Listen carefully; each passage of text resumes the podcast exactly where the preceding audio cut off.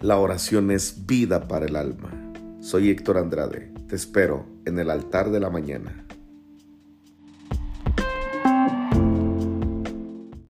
Qué gusto poderles saludar esta mañana. Ahí estoy viendo a Jesús Tapia. Claro que sí, en un ratito más nos vemos en Sabinas, Coahuila, donde tendremos un tiempo poderoso, maravilloso. Si tú eres de Coahuila y tienes oportunidad de poder estar con nosotros en este evento que va a ser increíble, aprovecha, lánzate, va a haber una tremenda dirección del Espíritu Santo y estoy convencido que Dios nos va a hablar, nos va a ministrar, nos va a maravillar con su hermosa palabra y su consejo y su Santo Espíritu. No se ve muy bien porque tengo la lámpara acá atrás. Eh, no, no pude encontrar una zona más estratégica. Me encuentro en este momento en Monterrey y estamos desde el centro de Monterrey transmitiendo en vivo. Ayer tuvimos nuestra administración aquí en esta ciudad y fue tremendo. Dios se movió poderosamente. Así que estamos aquí desde este lugar transmitiendo para todos ustedes. Me estoy dando cuenta que mi celular no se cargó bien. Y, y bueno, vamos a ver si esto no nos afecta en la transmisión. Pero bueno, vamos a orar. Esta mañana yo quiero invitarte a que le digamos al Señor, Dios, bendito Dios, eres muy bueno con nosotros. Tu misericordia es para siempre. Tu bondad y tu misericordia es para siempre. A ti te damos las gracias por tu favor, por tu generosidad, por tu provisión, por tu por tu justicia sobre nosotros. Dile ahí donde estás en casa. Gracias por tu justicia, Espíritu Santo. Gracias por tu provisión. Gracias por lo que tú harás. Gracias porque para siempre, para siempre, tú eres nuestro Dios. Para siempre, tú eres nuestro Rey. Tómate unos minutos y dale gracias a Dios por tu familia. Gracias a Dios por tus hijos. Dale gracias a Dios por tu trabajo. Dale gracias a Dios por tus padres. Dale gracias a Dios por tu iglesia. Dale gracias a Dios por tu matrimonio. Dale gracias a Dios por tus pastores. ¿Por qué? ¿Qué motivo hay en esta mañana para que tú y yo agradezcamos al Señor? Bendito sea el Señor. Bendito sea el Señor.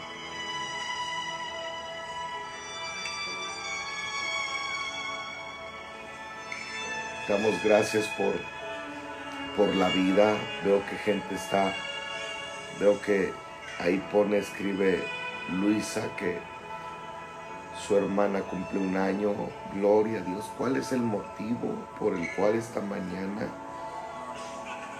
despertamos y agradecemos? Escríbelo Ahí en tu cuarto levanta tus manos y dale gracias. Su bondad es para siempre. Su amor es para siempre. Oh, te damos gracias.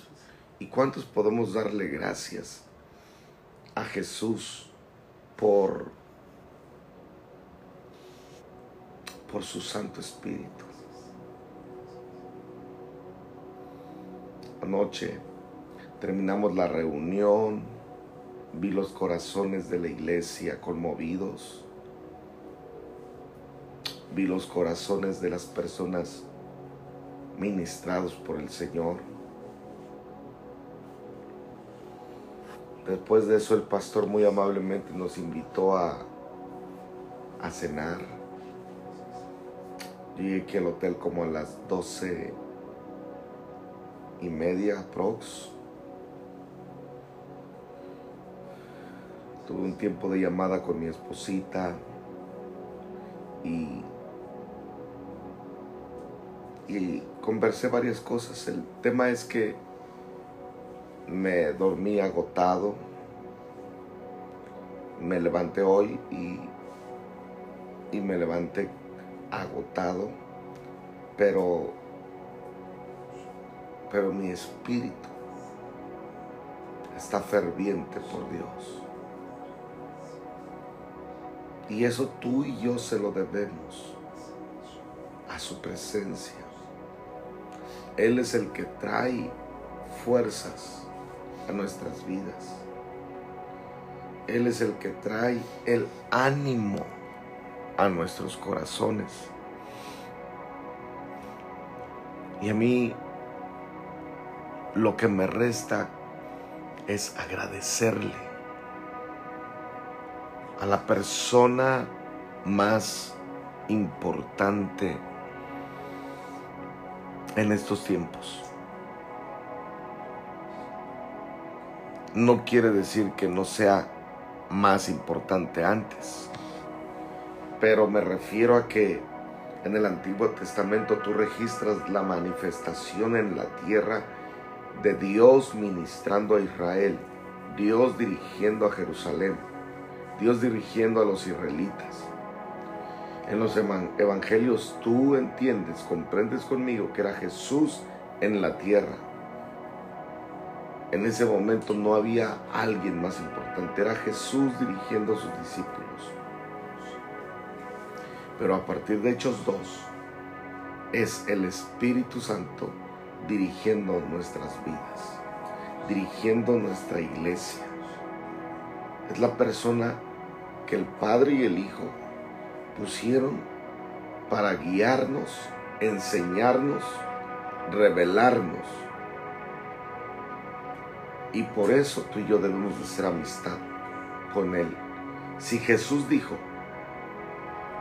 les conviene que yo me vaya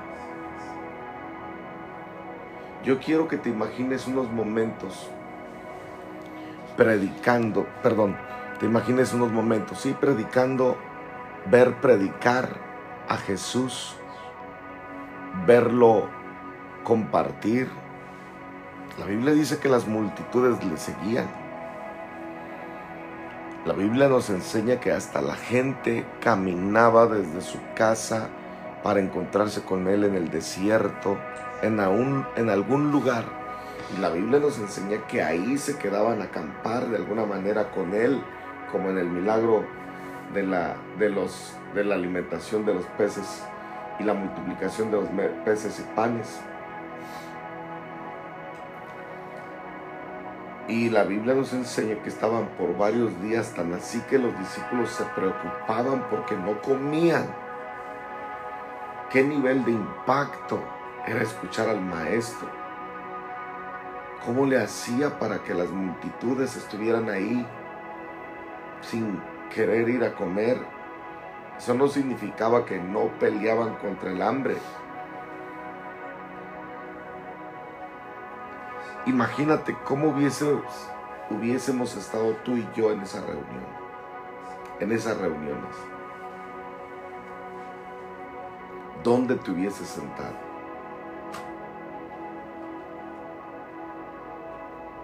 ¿En qué, qué actitud hubieses tenido? ¿Llegarías como llegas de pronto los domingos? ¿Con un buen ánimo? Con una buena actitud, con el deseo de alabar, con el deseo de danzar. ¿O llegarías impuntual, tarde, no participarías o te la pasarías en la reunión mientras Jesús está predicando con manos levantadas diciendo, wow, sorprendido por la revelación de la palabra.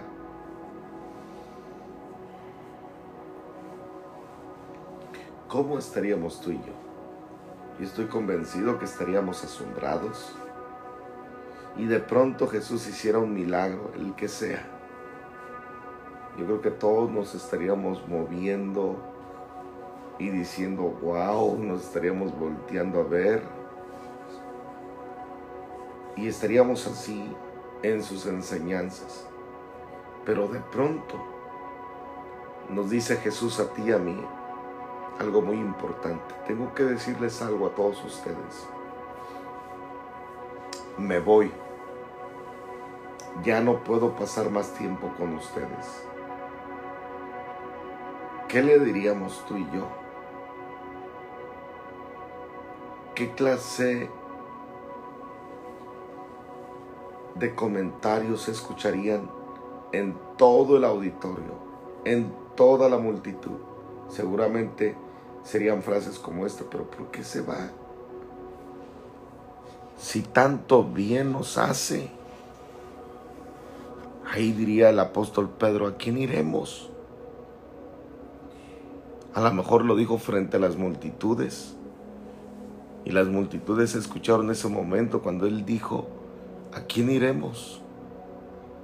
Y él miró a todas las multitudes, ¿a quién iremos?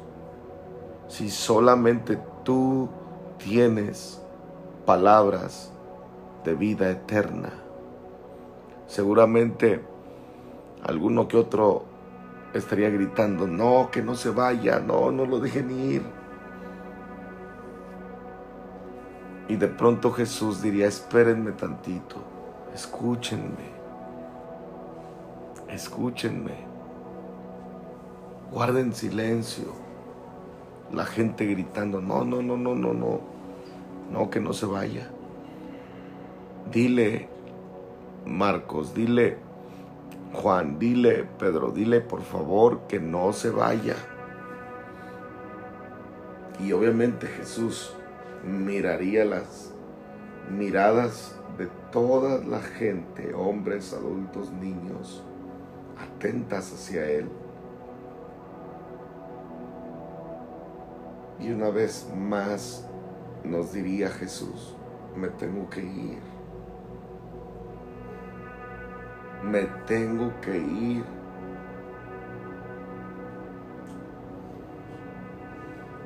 Todo mundo se estaría mirando, todo mundo estaría pensativo.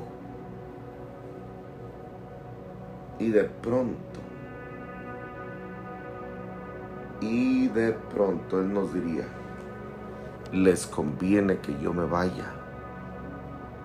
¡Wow! Esa frasecita es muy, muy importante meditarla en esta mañana. ¿Por qué nos conviene? Si tú estás, el Hijo de Dios, hemos visto los milagros, ¿por qué nos conviene? Si el que te ve a ti ve al Padre, ¿por qué nos conviene? si los milagros, señales que hemos visto son impresionantes, ¿por qué nos ha de convenir? Imagínate cuánta gente no ha de haber dicho, pero ¿por qué me ha de convenir si yo era paralítico? ¿Por qué me ha de convenir si yo no miraba? ¿Por qué me ha de convenir si había en mí lepra y tú me sanaste? y tú nos sanaste. Y de pronto Jesús vuelve a decirles, les conviene.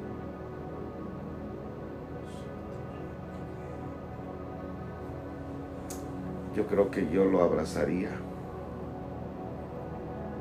y le diría, no, tú eres mi rey, eres el Hijo de Dios.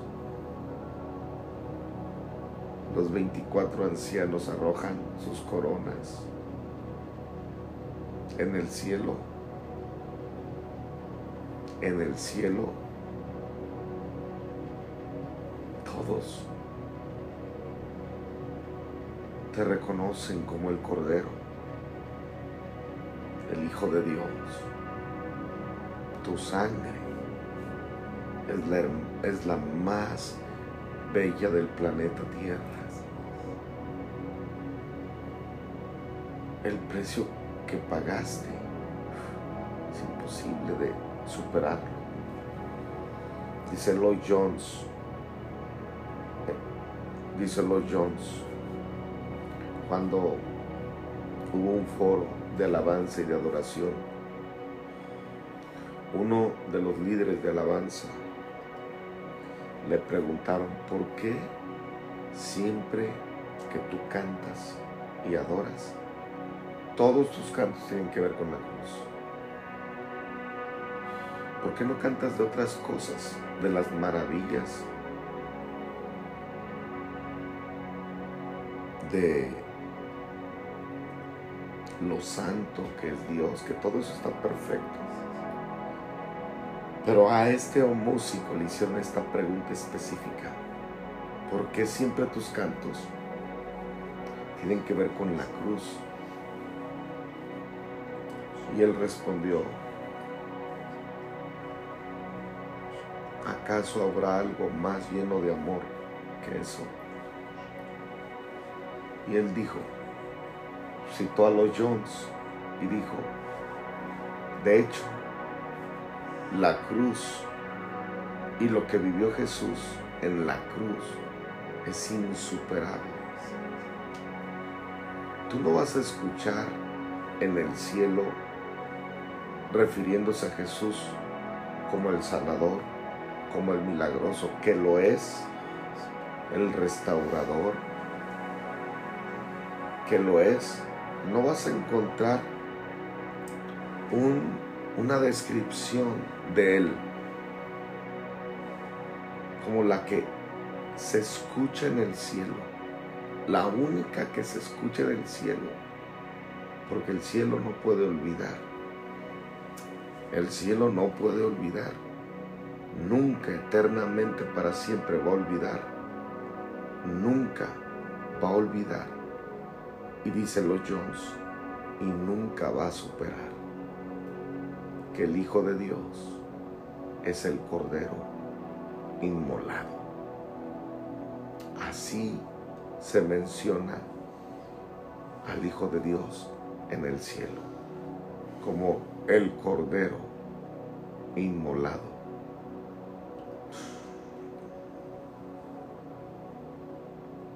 El Cordero inmolado y vi a alguien en el cielo como un cordero que fue inmolado. ¿Por qué dan ese detalle en el libro de Apocalipsis? Todo el mundo lloraba porque no encontraban quien pudiese abrir el libro. Juan lloraba porque no existía nadie en el cielo. Hasta que llegó el Cordero inmolado. Qué poderoso. Gracias por el texto que estás poniendo ahí. O sea, ni el cielo olvida el Cordero inmolado. Y aún así Jesús se atreve a decirnos a ti y a mí, les conviene que yo me vaya. No. No, no, no, son palabras difíciles de comprender.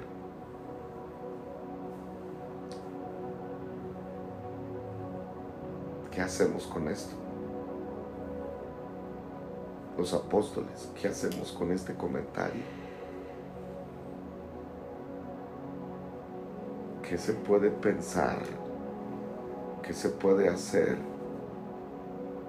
si Él lo está diciendo? El Hijo de Dios lo está mencionando.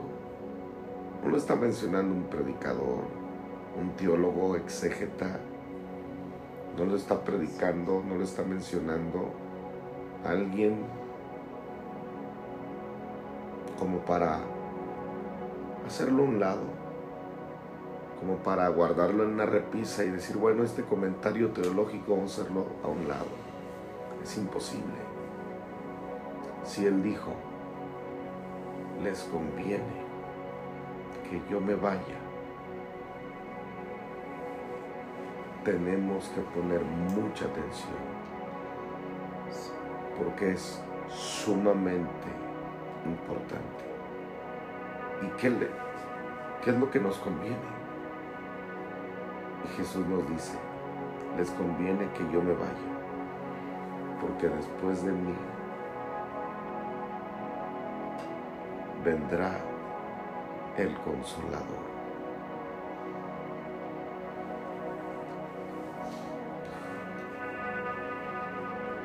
Déjenme tratar de imaginarme este momento. Después de mí vendrá. No sé dónde haya apuntado Jesús. Vendrá. No sé si se hizo un lado y lo mostró, no sé. No sé con qué ojos o con qué mirada o con qué toque allá agarrado quizás a los apóstoles. Después de mí vendrá el consolador. Pero ese tono y esa mirada de Jesús, yo creo que fue insuperable para los apóstoles, porque les nació una tremenda expectativa como para estar diez días esperando su promesa. ¿Cómo será?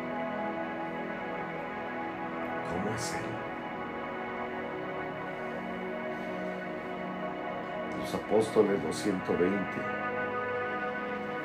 Si Él nos dijo que nos convenía, yo lo quiero ver, yo lo quiero conocer. Si a Él ya lo conocí, al Señor ya lo conocí, sus hazañas, su proceder, su carácter, testimonio, su santidad, sus ojos.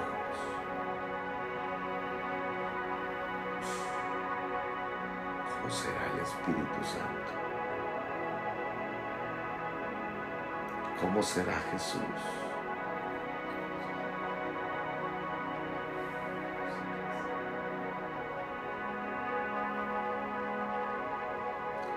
Eso tú y yo debemos de conocer al Espíritu Santo. Porque si el rey dijo, les conviene que yo me vaya, porque después de mí vendrá y Él les guiará, les recordará, les enseñará todo, todo lo que yo les he enseñado, porque todo Él lo ha tomado de mí. No existe mejor persona en la tierra para guiarte, recordarte, enseñarte todo lo que es Cristo Jesús. El Espíritu Santo no viene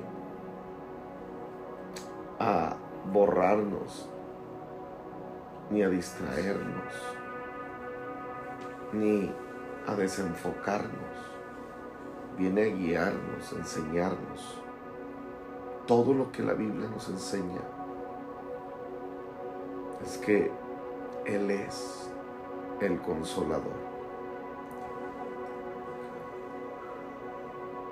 Damas y caballeros, están conectados. De esto se trata cada mañana orar. De esto se trata cada mañana cuando decimos buenos días Espíritu Santo.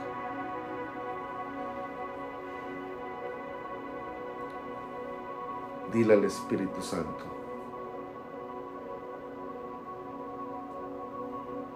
guíame y enséñame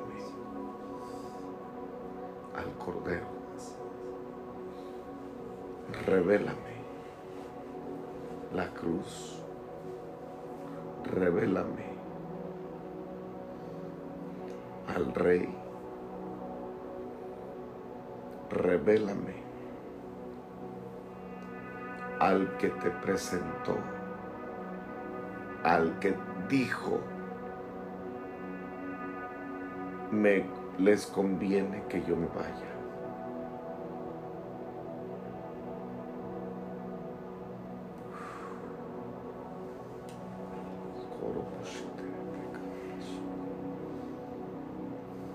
Y la primer impartición que se escucha en Hechos 2 es que se escucha un estruendo como un viento recio. Fíjate la manera tan asombrosa de caer. Dios no tocó, lo primero que Dios tocó no fue la fe, lo pudo haber hecho. No fue los ojos proféticos para podernos abrir y poder comprender el mundo espiritual. Lo pudo haber hecho como cuando Eliseo hizo que Jesse mirara. No tocó las manos para que los milagros sucedieran. No tocó la mente para que la sabiduría y la revelación viniera. No. Lo primero que tocó el Espíritu Santo fue la boca.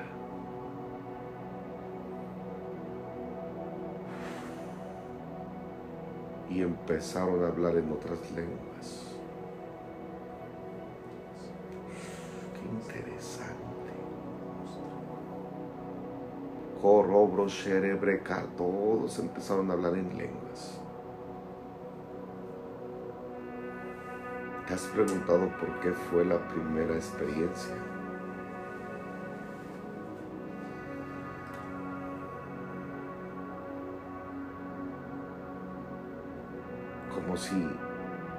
Lo primero es, yo necesito que hablen. Yo necesito restaurar el lenguaje del cielo. Yo necesito restaurar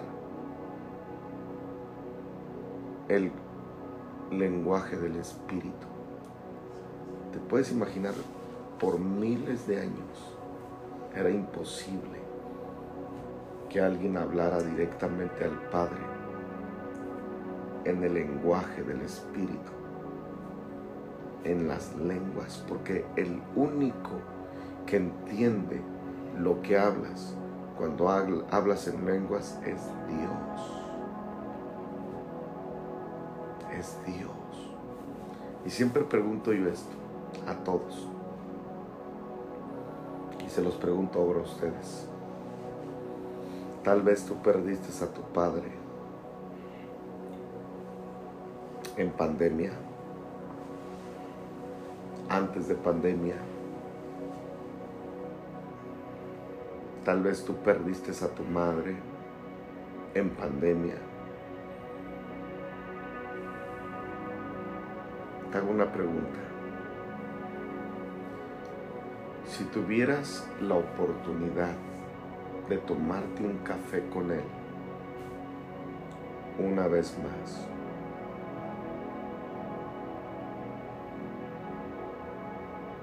que se te dijera, Solo lo que dure el café, la taza de café, es lo que podrás hablar con tu Padre. Yo quiero hacerte esta pregunta. ¿Cómo disfrutarías ese café con Él? ¿Qué tanto no hablarías? ¿Qué tanto no platicarías? ¿Qué tanto no le dirías? ¿Qué tanto no les pondrías? Seguramente le dirías, te amo con todo mi corazón. Tus palabras se abrirían.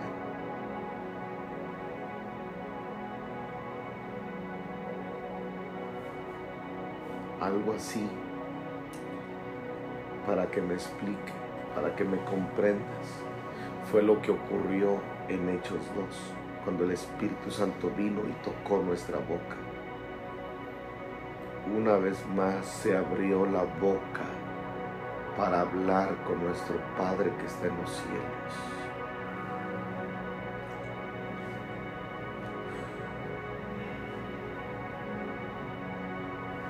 Cada que ores, ora en secreto, porque tu Padre que está en secreto, que ve en secreto, cada que ores en lenguas, acuérdate que es como si te tomaras una taza de café con nuestro Padre que está en los cielos. Por eso el apóstol Pablo oraba en lenguas Por eso Catherine Kuhlman decía, no puedo orar nada más una hora, tengo que platicar en todo momento.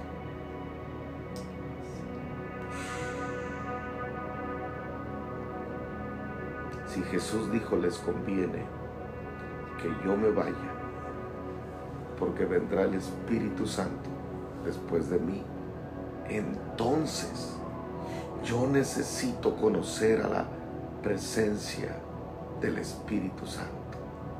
Yo necesito entender que Él es la persona que el Padre, que el Hijo dejaron en la tierra. Yo necesito que Él me bautice, que venga su presencia sobre mí, sobre mi familia, porque Él me, guiará, me enseñará, nos recordará quién es Jesús.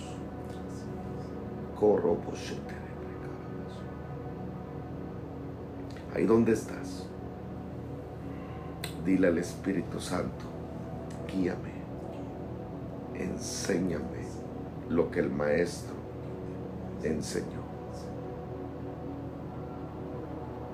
Enséñame, revélame, revélame.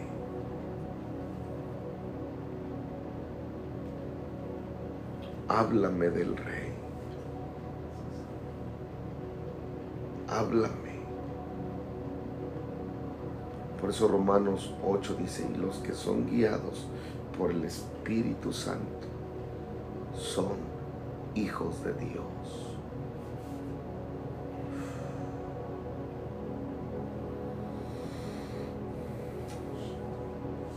¿Lo conoces?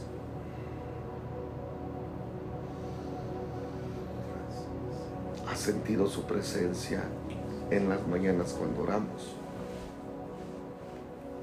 Si tú has sentido la presencia del Señor en tu casa, tu cuarto, es que Él quiere hacer una obra poderosa donde el enfoque sea Jesús.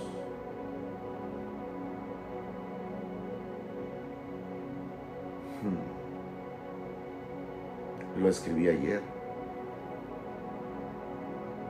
De pronto la frase la tercera persona de la Trinidad nos hace pensar como lo último, como que no tiene el mismo valor que el primero. Pero R.T. Kendall en su libro Fuego Santo dice, en ellos no hay competencia. El Padre y el Hijo son la unidad, unidad perfecta el Padre, el Hijo y el Espíritu Santo.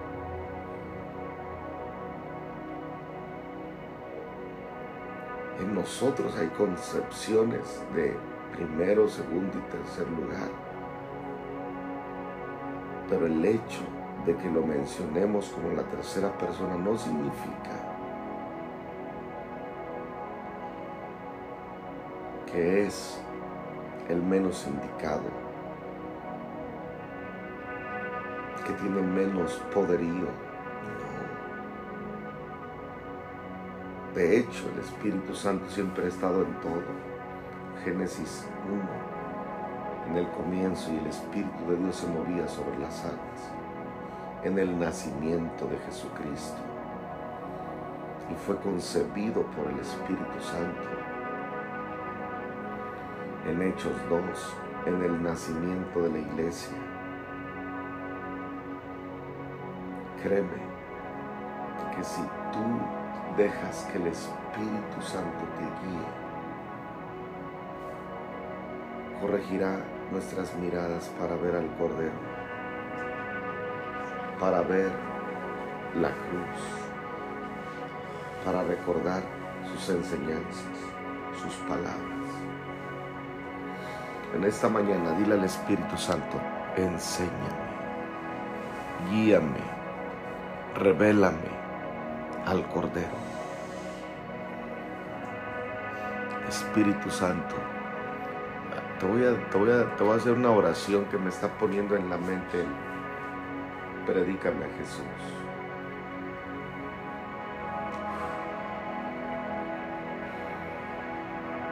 todos los días, predícame a Jesús.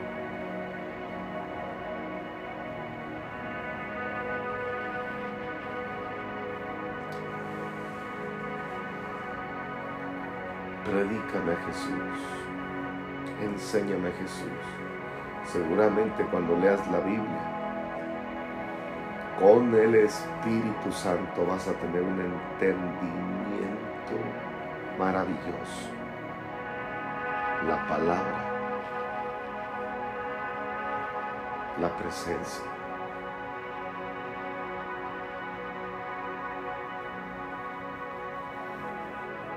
Qué tremendo.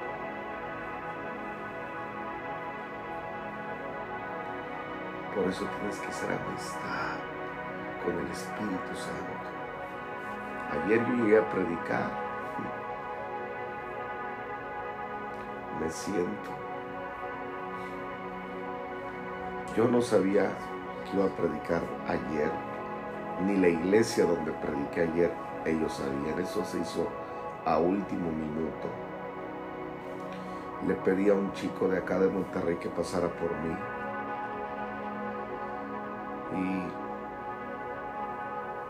Este chico es hijo de pastores. Me pidió, sí paso por usted, pastor, pero por favor, compártanos en la iglesia. dije, claro que sí, con mucho gusto. Llegamos, predicamos en la iglesia, me siento, espero que venga, comience la alabanza, estoy sentado y se nos acerca un matrimonio y nos da una carta. Y en esta carta me dice, pastor, tuvimos un sueño. Y en ese sueño aparece su nombre. Y no sabíamos que iba a venir. Pero lo escribimos.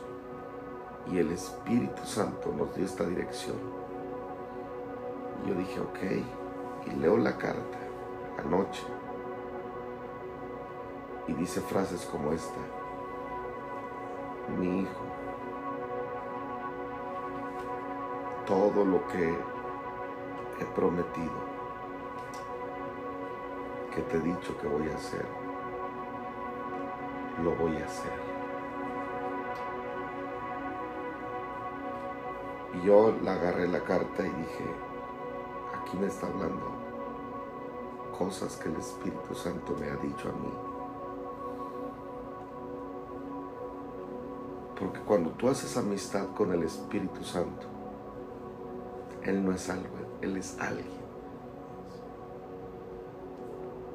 Y siempre, siempre te hablará te recordará, te guiará para que sigas avanzando en el nombre de nuestro Señor Jesucristo. Pero de las de todo lo que leí había una frasecita que decía, te amo, mi siervo.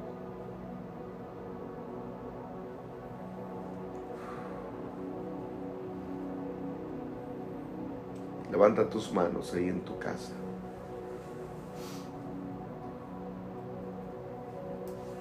Y dile a Él, enséñame, guíame, revélame al Cordero. Enséñame lo que Él enseñaba. Que cuando lea, lea la Biblia, mi espíritu sea invadido por Dios, por su palabra y por tu presencia. Bendito Salvador, bendito Redentor. Dile al Espíritu Santo, guía mis pasos, guía mi familia, enfoca mi casa hacia ti, Jesús. Y otra oración que quiero que hagas. Dile a Jesús, gracias por el Espíritu Santo.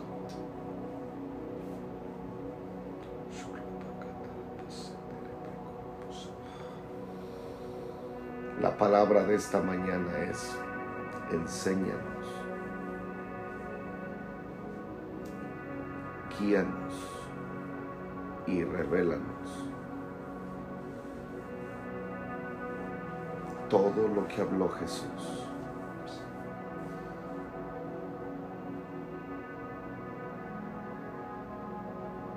Si esta palabra fue de bendición para ti, escribe, pastor, esta palabra me, ha bendecido. Yo quiero orar por ti, Padre, en el nombre poderoso de Jesús. Yo declaro presencia de Dios sobre ti. Yo declaro Espíritu Santo sobre tu casa, sobre tu iglesia, sobre tu familia. Declaro Espíritu Santo sobre tus hijos. Declaro Espíritu Santo sobre lo que hablas, lo que piensas.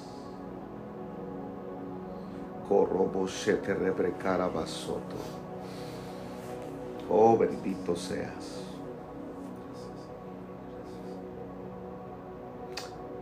El domingo estábamos en la iglesia, si no me equivoco fue esto el pasado, y alguien me dijo, pastor, traje un ramo de rosas al Espíritu Santo. Y me mira y, me dice, ¿se lo doy a usted? Y le dije, no, dáselo al Espíritu Santo. En un momento que tú lo consideres, lleva ese ramo al altar. Yo entiendo eso.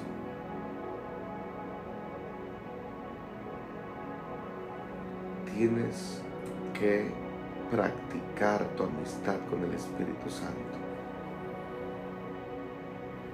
Hay veces que yo me agarro mi auto y me voy solo con el Espíritu Santo. Hay veces que me tomo un café con el Espíritu Santo. Hay veces que estoy en mi sala y le digo al Espíritu Santo, siéntate. Y empiezo a hablar, ¿cómo estás?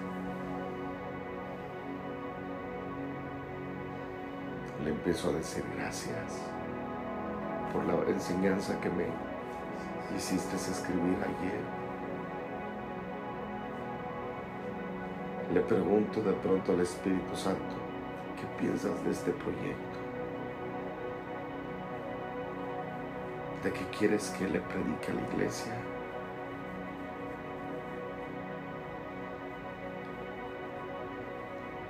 A veces le digo al Espíritu Santo, ¿Cómo notaste o viste esto que compartí, lo hice bien, no lo hice bien, porque Él nos guía.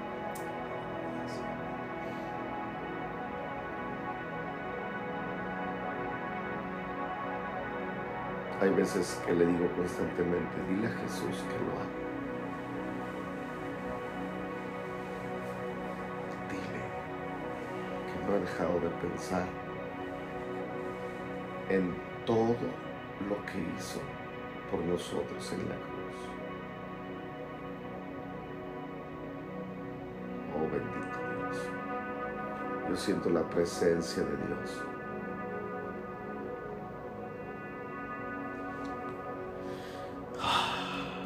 Dile al Señor muchas gracias por tu presencia.